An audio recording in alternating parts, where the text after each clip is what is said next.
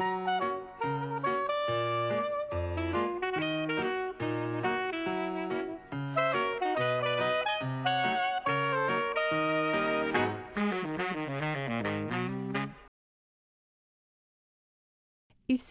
Psychobalado, un podcast pour être à la fine pointe en psychologie et en communication interpersonnelle avec les psychologues Yves Dalpé et Joanne Côté.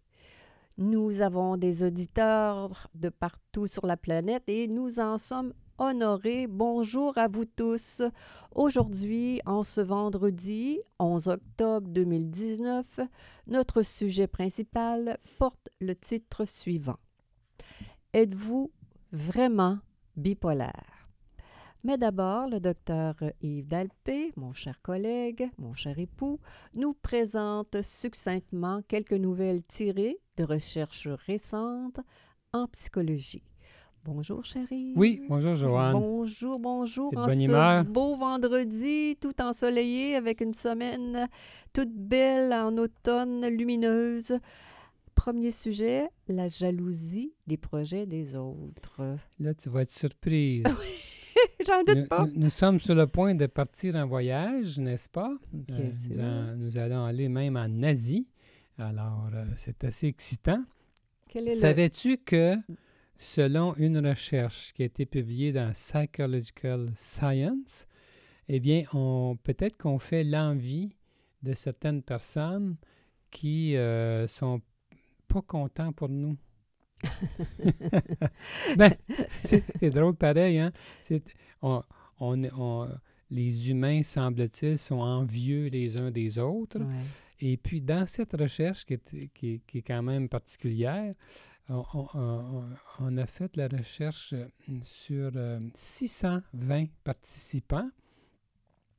Et puis, euh, on s'est rendu compte que euh, les, les gens, Mhm. ces participants-là, qui Mhm. représentent les gens, sont euh, envieux des projets futurs des autres. Par exemple, justement, si euh, Un projet de vacances. un, pro- un beau projet de vacances que la personne elle-même aimerait réaliser, là, disons. Et son ça- ça- ami ou son frère, sa sœur. Quelqu'un, il de son apprend que environnement. quelqu'un de son environnement va réaliser ce rêve-là, ben ça rend envieux, puis même avec euh, une espèce d'une certaine hostilité. Là, il y a quelque chose d'un petit peu vicieux dans l'envie. Il faut déprécier la personne qui réalise nos rêves pour euh, augmenter notre valeur personnelle. On ne dit pas ça dans, dans la recherche, mais euh, je trouve ça quand même particulier.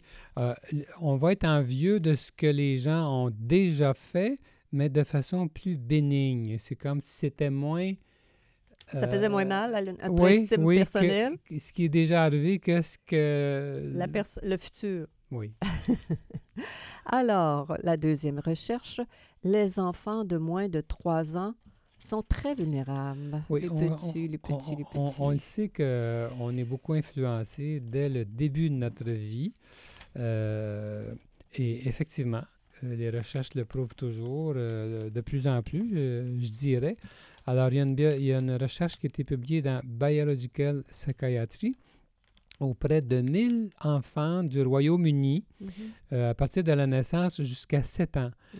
Et on s'est rendu compte que euh, les gènes, l'expression des gènes de, des enfants à- en bas de 3 ans et moins Mhm. euh, était affectée par l'adversité euh, vécue dans, une famille. Par exemple, euh, la pauvreté ou euh, L'alcoolisme, la drogue, l'instabilité financière la ou violence. disons qu'un environnement familial troublé, là, Mhm. où il, il arrive des choses graves, Sévère. eh bien, ça, ça affecte l'expression d'un certain ensemble de gènes qui, euh, euh, disons que par lequel euh, il y a une détérioration au niveau biologique. Là. Alors, donc, euh, avec un effet sur la santé. Santé Alors, physique, santé psychique. En en général, là. Euh, alors, on, on voit encore que même en, en- en prenant un œil, une, une perspective biologique, on vérifie que ce que vivent les enfants en Mhm. jeune âge a une importance euh, capitale. Alors, ça renforcit euh, la, la, la, la position des psychologues qui, qui, qui vise à favoriser un, un beau, un beau contact entre les parents et les enfants pour euh, s'assurer de la stabilité pour... euh, Il y a une suite logique avec la prochaine. euh, oui, alors je vais, j'y j'y arrive. Le titre est ceci, c'est l'attachement père-enfant, les jours de la semaine. Ben oui, alors justement, on fait suite, on- si on parle de relation parent-enfant encore, Mhm. dans le, le journal qui s'appelle Journal of Family Psychology, Oui. euh, les chercheurs ont observé 80 pères euh, américains. euh, des alors, ils ont procédé de deux façons. Observation directe en relation entre un père et ses enfants pendant une heure et demie, puis ensuite interview avec les pères et tout ça. Puis, on a constaté quelque chose que j'ai trouvé intéressant. Il y a une différence entre ce que font les pères pendant la semaine et pendant la fin de semaine. Les pères qui, euh, pendant la semaine, qui s'occupent de leur enfant, euh, disons, qui, qui, qui- s'occupent de, de façon très euh, concrète, là, de- mettons, Les soins liés à les l'enfant. soins, justement, c'est exactement ça. euh, brosser les dents, coiffer, La euh, petite histoire, aider à faire le devoir, euh, s'habiller, euh, tout Mhm. ça. Alors, c'est avec ces enfants-là que le niveau de, de l'attachement Mm. est le plus fort et avec ces enfants-là que le niveau de, de l'attachement sécure, la sécurité là, de, de Mhm. l'attachement, c'est là où il est le plus fort. Ça ne veut pas dire que, jouer avec l'enfant, c'est pas une bonne idée parce qu'on on comparait entre justement Ouais. des périodes de jeu versus des périodes de soins. de soins comme ça. Et euh, c'était, c'était avec les enfants. Donc, c'était la- le- les soins qui, Mhm. avaient le- qui créaient le, plus, plus fort attachement. Tandis que pour les fins de semaine, c'est différent. C'est comme si là, euh, c'était autre chose. Et puis là, le, là, le- le- le jeu pendant les fins de semaine là, avait euh, plus euh, d'importance euh, Mhm. à ce niveau-là. C'est sûr, règle générale, la fin de semaine, on est plus, on est, on est plus relax, on peut jouer, on peut s'amuser, mais le message, c'est que l'attachement se crée plus avec un père qui est dans le... Qui s'implique, euh, qui s'implique dans, comme- dans le concret. Exactement, c'est un, un beau message. Alors, et maintenant, on revient à notre sujet principal. Êtes-vous vraiment bipolaire? Oui, alors... euh. Oui, il y a beaucoup à dire là, parce que c'est comme un auteur euh, euh, anglais disait, je, je suis parti de ça, euh, un nommé Dorian Leader, qui a été président des psychanalystes anglais Mhm. et auteur d'un livre qui, dont le titre était Bipolaire vraiment. Ouais. Alors, selon cet auteur-là, nous vivons maintenant à l'ère bipolaire. C'est comme si c'était la nouvelle mode. Et euh, ce qu'il dit, l'auteur, c'est que ce diagnostic appliqué autrefois à moins de 1% de la population se retrouverait maintenant à presque 25% de la population américaine. Oh my God, God, God, God, God. Il me semble que c'est beaucoup. Oui, hein? On part de évidemment. 1 à 25, là, c'est quelque chose. Qu'est-ce qui se cache derrière ça? Alors, euh, cet auteur-là déclare d'ailleurs qu'on conçoive ce trouble comme euh, suivant ses propres règles formulées de l'extérieur et qu'on ait renoncé à l'effort de comprendre le monde du maniaco-dépressif au Mhm. profit d'une approche visant à contrôler une maladie apparemment biologique. C'est ça que j'aime pas, moi, c'est cette perspective qu'on a de beaucoup de difficultés Mhm. euh, de comportement, euh, Mm. de, disons, tout ce qui considère la pathologie comme si c'était biologique. C'est que toi, ce, que, ce qui te fait, euh, comment dire, frémir ou, réagir, c'est surtout c'est, l'impuissance qu'il y a dans ce, dans ce diagnostic-là. Ben, ou quand, dans on ces- prend une, ces- quand on prend l'optique maladie, et euh, puis Oh. qu'on s'imagine, que la personne s'imagine qu'elle est atteinte, on en parlait la semaine dernière justement, il y a une Mhm. recherche qui, parle, qui démontrait ça. Oui. Quand on prend cette perspective-là, ben euh, c'est... La je- moi- personne moi, je- se fait la preuve qu'elle est malade ou son environnement la, peut la percevoir comme étant malade. Et, et- elle et se la déresponsabilise. c'est le- déresponsabilise, C'est elle le peut- danger. ouais, Puis euh, l'auteur, euh, Dorian Leader, là, ouais. il, a, il a pu montrer que les taux, que le, il, il parle de ça, c'est que le- le- les taux de guérison étaient meilleurs à l'époque pré-médicamenteuse avant qu'on utilise les médicaments pour traiter la bipolarité, Mhm. alors qu'aujourd'hui, un diagnostic de maniaco-dépression conduit presque à coup sûr Ouais. à un régime de médicaments et bien souvent à, un- à de mauvais pronostics. Ben oui, c'est sûr, c'est dur pour la santé, ça, la médication, qui, qui est- surtout quand on pense au lithium, là, c'est quelque chose pour les reins, ça. Hein, c'est... Il y, a, il y a un lien avec les compagnies pharmaceutiques. L'auteur dit que la bipolarité serait devenue la priorité des budgets marketing des compagnies pharmaceutiques qui imposent leur vision. Alors ça, c'est très Mm. malheureux. Hein? Mm. Alors, qu'est-ce que c'est, Joanne, la bipolarité? La bipolarité, pour moi, c'est, ce sont des, des épisodes de, de grande euh, excitation, qu'on, qu'on appelle euh, des, des épisodes maniaques, suivis de périodes de dépression. Alors, euh, ce, qu'on, ce qu'on lit dans le DSM-5, là, ce que- la, la- Bible de- des psychiatres, euh, un épisode ma- maniaque dure au moins une semaine, durant laquelle la personne est d'une humeur excessivement expansive, euphorique ou et même irritable et devient très actif, très énergique, tout en démontrant des symptômes comme une estime de soi élevée de façon inusitée, des pensées fébriles, de la distraction, peu besoin de sommeil, un débit verbal accentué, une augmentation accrue de projets et de l'insouciance. Euh, bon, il y a toutes sortes de nuances, hein, mon cher Yves, à apporter euh, au diagnostic.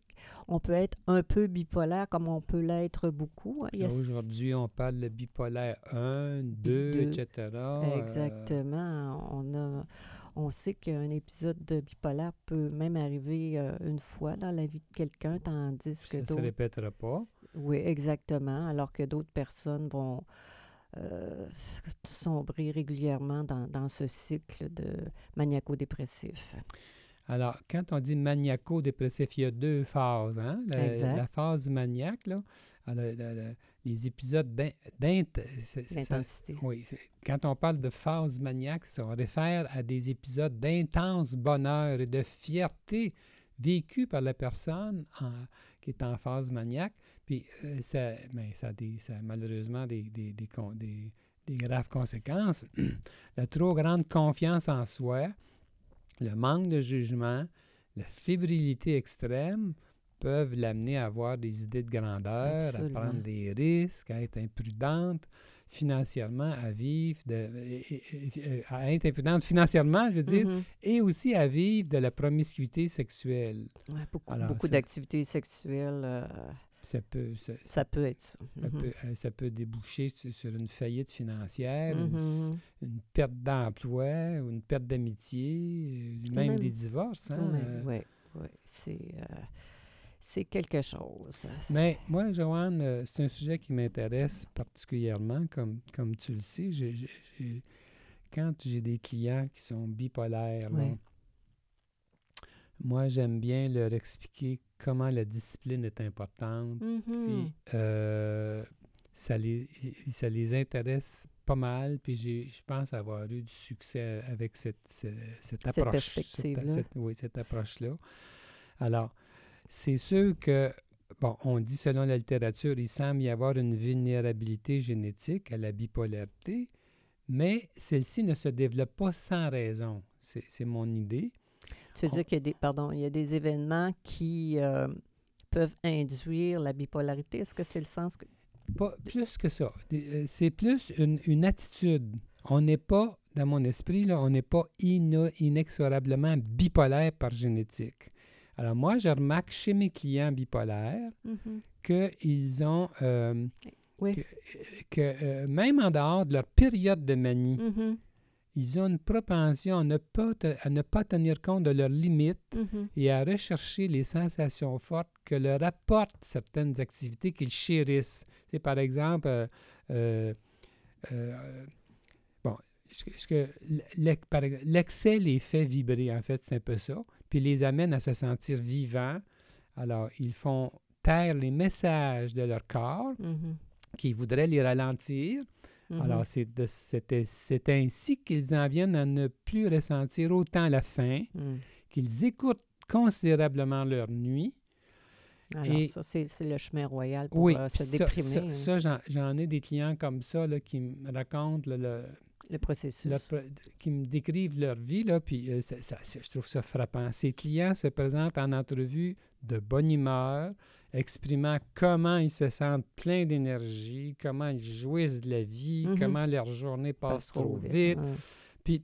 Alors, quelqu'un qui ne tient pas compte de ses limites comme ça, là, qui ne se couche pas, Qui Puis dort pas qui suffisamment, pas, qui qui mange, mange pas, pas assez, qui passe, en et- guillemets, sur des ballons. euh, qui, qui, épuise ses énergies, qu'est-ce que c'est la suite, qu'on, euh, pen- pensez-vous? ben, c'est ça. Un, un état de grande fatigue, de Ben, dépression. c'est ça l'affaire. tu te, tu te ramasses, euh, comme on dit, la- la- les, deux, les deux genoux à terre. Parce si tu fais, si tu fais des, prends des décisions financières qui- ou des décisions personnelles tu- ou des choses comme ça, c'est Ben, la en honte fait, après. N'importe qui qui suit ce régime-là, qui soit euh, pas bipolaire, même une, personne qui n'est pas bipolaire, puis qui fait ça, ben, il va tomber en dépression. Alors, on arrive à l'autre à l'autre extrême, Autrement dit, ce que tu dis, c'est que d'emblée, c'est des personnes qui aiment vibrer, trop, qui qui valorisent trop. C'est des qui personnes... valorisent cette, euh, ce- cet état, je veux dire, euh, d'esprit chimique, c'est c'est sûr que puis- qui ne tiennent pas compte de- des limites que, que le corps leur envoie. À un moment donné, le corps leur envoie une dépression, tu vas t'asseoir, tu vas te coucher. C'est ça. C'est la suite. La personne devient épuisée, puis insomniaque, parce que le- quand on défait notre cycle De de sommeil. sommeil. on devient insomniaque, puis la personne tombe en dépression. Alors, on appelle ça, fi- finalement, on dit un maniaco-dépressif, comme si c'était une maladie objective, comme Mhm. si... Mais c'est la suite logique. Hum, Puis quand la personne tombe en dépression, là, elle, là, elle devient misérable et tout ça. Là, Exactement. elle rêve au moment où est-ce que c'est qu'elle avait de l'énergie. Qui était toute puissante, avait une bonne estime d'elle cette- pendant cette période-là. C'est comme si, quand ils se défoncent pas, je vais dire ça à ma manière, euh, ces personnes-là assumaient qu'elles... Possiblement, là, c'est une hypothèse que j'ai, qu'elles ont Oui. une pauvre estime d'elles, qu'elles ont peu de valeur.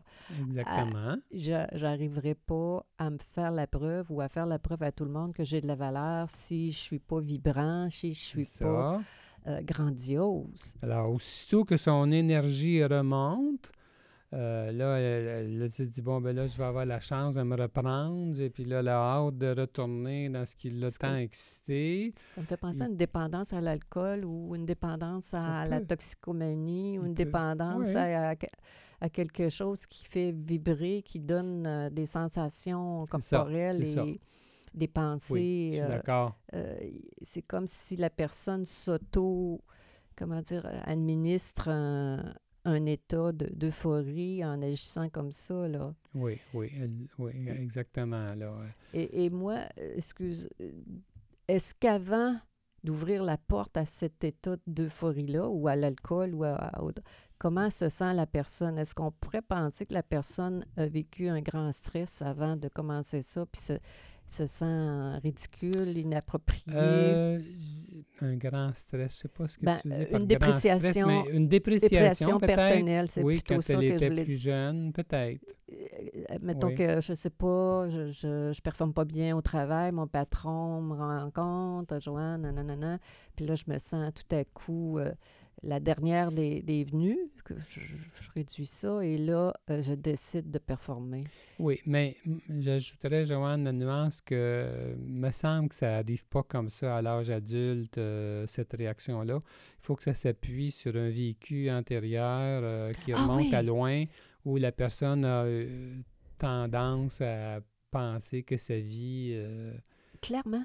Clairement, pas, ça- ça- ça fait un- valable. Ça fait un lien avec ce que tu, euh, le- le- les- la, la recherche antérieure, là, quand tu dis que les enfants de moins de 3 ans sont très vulnérables, là, Entre autres, entre autres. C'est c'est Oui. comme un, un passé d'enfants, d'individus, de personnes qui, qui étaient possiblement mal aimées, qui étaient peut-être abandonnées ou qui étaient rejetées. Les parents, la personne peut venir d'un milieu, j'appelle trouble, et arrive à l'âge adulte ou à l'adolescence, et là, pataf. mm, Euh, Je veux dire, euh, développe euh, des manques de discipline par rapport à, à, cherche à- au- à- cherche au- à compenser. Au lieu, comme tu disais tantôt, au lieu de prendre de la drogue, la personne va aller chercher de l'excitation, euh, par, ses par ses actions, par ses, son, soit son travail ou euh, ses Par passions. ses conquêtes sexuelles, par des projets grandioses, par euh, comment Ça- dire, une insouciance financière. ça, ça- ça peut même être du gambling, là, Oui. euh, des jeux vidéo oui, même. euh, oui, oui, avoir du oui. succès de cette manière-là, puis ne, ne pas dormir la nuit, Ah puis oui. euh, ainsi de suite. alors, ça- la personne peut appliquer à, À partir de ses intérêts ce, ce même régime. Et puis, euh, alors donc, en fait, moi, ce que j'explique à mes clients quand je vois qu'ils sont dans ce genre de mentalité-là, si on peut dire, euh, je leur explique que une, euh, qu'une personne grisée par un projet euphorisant doit renoncer à sa folle envie d'y travailler la nuit Ouais. pour allonger la durée de sa passion, en- entre Ouais. autres choses, car elle, elle risque de défaire le cycle du sommeil, de sombrer dans l'épuisement, de devenir efficace. Inefficace. C'est Mhm. ça le problème. Ah oui. Donc, la nuit, bien manger, euh, avoir un, un régime de vie euh, équilibré, faire de l'exercice, ainsi de suite, être en Ouais. relation interpersonnelle de façon euh, adéquate et, tout ça. Là. Exact. C'est euh, c'est de, comment dire, arrêter cette envie-là de, de, de, de compenser par des excès pour se faire, se faire la preuve que si on n'est pas excessif, qu'on ne se défonce pas, qu'on on va arriver à nos objectifs pareils, qu'on va sentir de la valeur, qu'on va sentir que les autres nous apprécient. C'est se faire la preuve qu'on qu'on a, ben, je me répète, Oui, non, mais au fond, tu as raison, Joanne, c'est que dans, dans- mon esprit, quand on intervient en psychothérapie, de- de- moi, je le fais de deux façons. Le, le- le- disons, euh, parler de cette euh, discipline nécessaire pour aider de façon concrète la personne à éviter ce piège-là, mais en même temps, et peut-être surtout, comme tu dis, c'est d'explorer à fond les motivations qui sont Mhm. sous-jacentes euh, au- euh, qui sont sous-jacentes, là, euh, qui, qui amènent la personne à vouloir se défoncer autant dans la vie. hein. Exactement. Alors, pourquoi? Alors, Pourquoi? parler de... Comme, De, de, de ces motivations inconscientes. On sait toujours bien comme psychologue qu'il a, a, comme un, un besoin fort de, de faire la preuve que- que- qu'elles ont de la valeur, mais elles se tirent dans le pied parce que quand ils tombent dans... Font, prennent des mauvaises décisions, euh, perdent leur famille, ou, euh, etc. Oui. la valeur. Puis euh, aussi, là, pourquoi valoriser autant euh, l'intensité des émotions? euh, pourquoi il faut que ce soit si fort, ce feeling, là, plutôt que d'être calme? Et qu'est-ce que ça cache? Comment ça se fait que quand la personne est plus calme, est plus apaisée, qu'elle ne serait pas bien, qu'elle ne serait pas heureuse, qu'elle... Que ça n'a pas de sens. que ça n'aurait pas que sa vie aurait moins de sens, moins intéressante. Que c'est plate. Pourquoi ça prend tant d'excitation? As-tu des idées? Ben, c'est- comme tu disais tantôt, c'est souvent l'apanage des gens qui euh, sont pas heureux puis qui ont besoin de compenser par des drogues, qui ont besoin de compenser par l'alcool, qui ont besoin d'éteindre euh, le- les émotions qui sont euh, Petit. Qui sont là, toutes sont sortes là. d'émotions. là, Ouais. euh, Une construction de leur estime de soi qu'ils veulent masquer par des stratégies. ou encore la peur de ses propres émotions, ça aussi. euh, Il y a des gens qui ont peur de leurs émotions, peur de leur colère, peur de leurs attirances euh, sexuelles, peur de Mhm. Euh, toutes sortes d'émotions euh, Mhm. qui s- qu'elles ont Ouais. de, de la difficulté à affronter. Et quand elles sont trop calmes, C'est à intéressant, cette à perspective-là, Yves. émergence-là. Très intéressant. Pour, pour- pour terminer, Joanne, est-ce que tu savais, tu sais, sûrement, que la recherche démontre les bienfaits de la psychothérapie pour les bipolaires, même après que des antidépresseurs et des stabilisateurs de l'humeur n'ont pas été efficaces. Hmm. Sais, En dépit des progrès pharmaceutiques, les récurrences des épisodes troubles de- de- des troubles de l'humeur, des- des bipolaires, apparaissent la norme plutôt que l'exception. Hmm. C'est pour ça qu'actuellement, les chercheurs s'intéressent maintenant au traitement psychologique à administrer aux patients en plus des stabilisateurs de l'humeur. Les deux, oui. Alors, il faut faire attention, pas s'imaginer. Moi, c'est ça que je trouve le plus déplorable, c'est que euh, quand on parle de bipolarité, les gens s'imaginent qu'automatiquement, ça prend euh, des médicaments puis que ça va tout régler. Mm. Alors, c'est- à ça que je m'en prends, que je m'en prends le plus. Je trouve En- que c'est une fait, grave erreur. En fait, euh, une psychothérapie, moi, je verrais aussi comme avec euh, faire du groupe, je verrais vraiment comme des groupes. Beaucoup, beaucoup de, de stratégies pour euh, Oui, se développer. il y a, il y a puis beaucoup, il y a beaucoup à faire. Il y a beaucoup, beaucoup de travail à faire, Oui. ça. Mais, je, terminerai- je terminerai peut-être, Joanne, terminerai peut-être avec cette, euh, avec cette idée-là aussi que on peut se tromper dans le- ce diagnostic-là.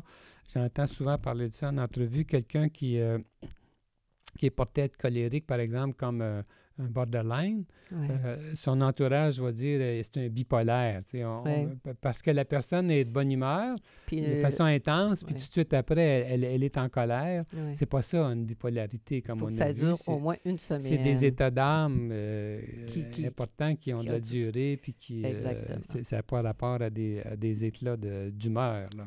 Et voilà. Alors, euh, euh, le temps a bien passé à ta compagnie, ma chère Joanne. Je peux te dire la même chose, mon cher époux. C'était Psycho Balado. On se vante aujourd'hui? Eh, eh, pourquoi pas? Faut pas attendre les autres, n'est-ce pas? Il faut pas attendre. Ouais. C'était Psycho Balado avec les psychologues Joanne Côté et Yves Dalpé.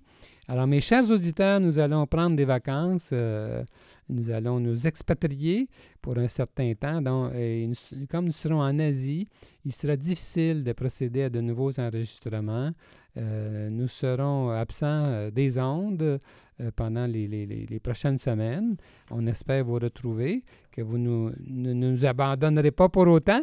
Alors, euh, donc, euh, nous espérons ne pas nous faire oublier pour autant. Euh, prochain épisode de vendredi, le 1er novembre.